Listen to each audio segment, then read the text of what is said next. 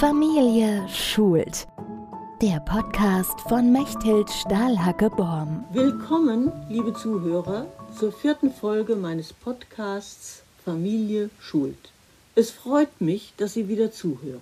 Heute geht es wieder um eine ganz alltägliche Sache, die jeden Tag aktuell und unumgänglich ist, nämlich das Aufräumen von Spielsachen. Es handelt sich dabei um einen Teil des Familienergo, das ich Ihnen nach und nach vorstelle.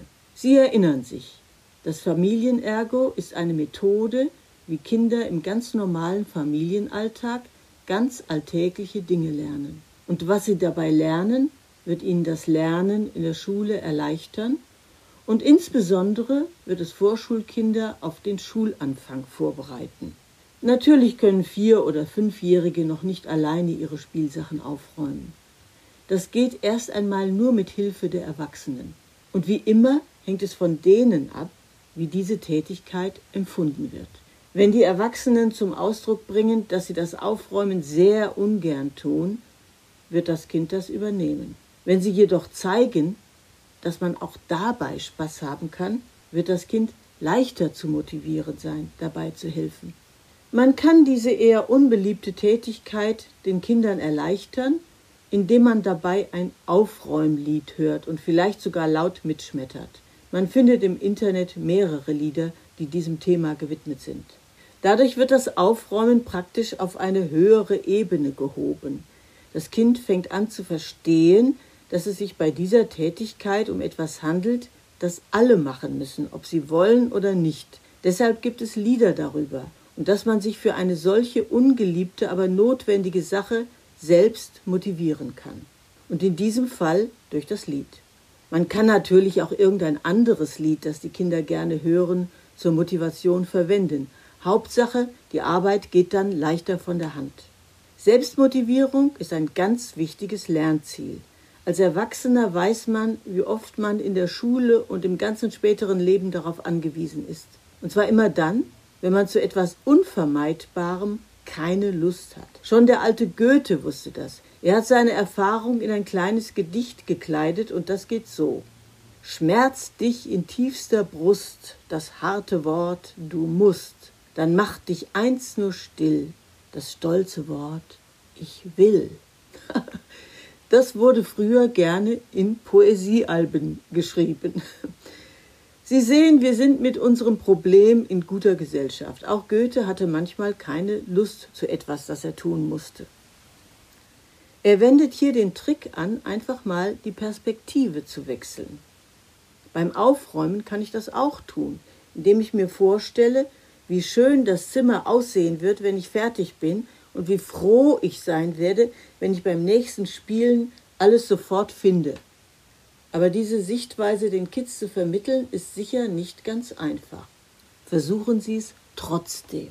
Kinder haben jedenfalls das Glück, dass ihnen die Eltern zur Seite stehen und das mildert das Unangenehme des Aufräumens. Also, die Unordnung, die man angerichtet hat, muss man am Ende auch wieder beseitigen. So lautet eine Lehre aus dem Aufräumen der Spielsachen. Das verstehen die Kinder. Und dann natürlich die schon in dem Aufräumenlied angesprochene Art und Weise des Aufräumens. Jedes Ding hat seinen Platz. Wir räumen so auf, dass wir später alles schnell wiederfinden. Schaffen Sie als Eltern dafür die Strukturen. Das heißt, es sollte für alle Dinge eine spezielle Schachtel, ein Körbchen, oder etwas Vergleichbares vorhanden sein. Für die kleinteiligen Sachen wie zum Beispiel Lego nehmen Sie am besten etwas Verschließbares. So ausgestattet kann man das Aufräumen systematisch gestalten, was für Kinder sehr lehrreich ist, denn sie lernen zu differenzieren. Dann haben sie nicht einfach nur Spielzeug vor sich, sondern Lego, Playmobil, Autos, Puppen und anderes. Das Unterscheiden das Erkennen von Unterschieden ist eine geistige Leistung, die lehrt, nicht alles über einen Kamm zu scheren. Diese Fähigkeit braucht der Mensch in den verschiedensten Bereichen des Lebens. Wer es kann, hebt sein intellektuelles Niveau. Vielleicht finden Sie das ein bisschen weit hergeholt. Was soll das Aufräumen von Spielsachen mit intellektuellem Niveau zu tun haben. Dazu sage ich, man muss klein anfangen, das Fundament legen. Wenn man ein Haus baut, fängt man ja auch unten an und nicht in der Mitte oder gar beim Dach. Beim Aufräumen der Spielsachen lernt ihr Kind zu unterscheiden. Was ist Lego, was Playmobil? Wohin kommen die Buntstifte, wohin die Bücher, wohin die Puzzleteile? Es wird nicht einfach alles in einen Topf geworfen. Wenn sich Puzzleteile unter die anderen Spielsachen mischen, habe ich wahrscheinlich keine Lust mehr, das Puzzle zu legen, denn es ist zu mühsam, die Teile zu suchen. Das Kind wird verstehen, dass man beim Aufräumen bereits das nächste Spielen vorbereitet. Und diese Erkenntnis lässt sich auf das Arbeiten in der Schule oder anderswo übertragen. Hier sieht man, dass das kindliche Spiel eine Vorbereitung auf späteres Arbeiten ist. Ich gehe aber sogar so weit zu behaupten, das kindliche Spiel ist seine Arbeit. Diese Feststellung stammt allerdings nicht von mir, sondern von Maria Montessori, der bekannten Reformpädagogin. Begleiten Sie alles, was Sie mit Ihrem Kind gemeinsam tun, auch sprachlich. Das festigt das Gelernte und fördert den korrekten Ausdruck. Wenn Ihr Kind sehr viele verschiedene Spielsachen hat, und das ist bei den meisten der Fall, empfehle ich Ihnen, immer einen Teil davon unter Verschluss zu halten und dann nach einiger Zeit zu wechseln. Damit erleichtern Sie Ihrem Kind die Auswahl. Ansonsten wird leicht alles auf einmal ausgebreitet und das Kind ist dann außerstande, sich konzentriert mit einer Sache zu beschäftigen. Und wie groß ist dann die Freude, wenn man auf einmal lange nicht gesehene Spielsachen vor sich hat.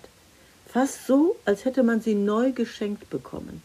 Es gibt natürlich auch Situationen, in denen das Spielzeug über Nacht liegen bleiben darf, also nicht weggeräumt wird.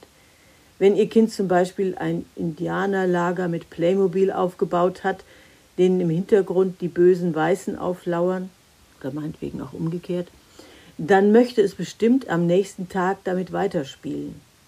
Ich fasse zusammen. In der heutigen Folge ging es ums Aufräumen der Spielsachen. Dabei handelte es sich um die Beseitigung einer meist selbst angerichteten Unordnung mit dem Ziel, beim nächsten Spielen die gesuchten Spielsachen schnell wiederzufinden. Um sich und die Kinder für diese meist unbeliebte Tätigkeit zu motivieren, kann man Musik hören oder selbst singen, zum Beispiel ein Aufräumlied. Es empfiehlt sich, für die verschiedenen Spielzeuge eigene Behälter anzuschaffen. Das erleichtert die Ordnung und lehrt die Kinder Unterscheidungen zu treffen. Das Aufräumen ist ein Baustein auf dem Weg zur Selbstorganisation. Begleiten Sie das Aufräumen sprachlich, damit bleibt das Gelernte besser im Gedächtnis. Auf Wiederhören bis zum nächsten Mal in einer Woche. Ich mache dann wieder weiter mit dem Familienergo. Machen Sie es gut. Tschüss. Familie schult. Der Podcast von Mechthild Stahlhacke-Borm.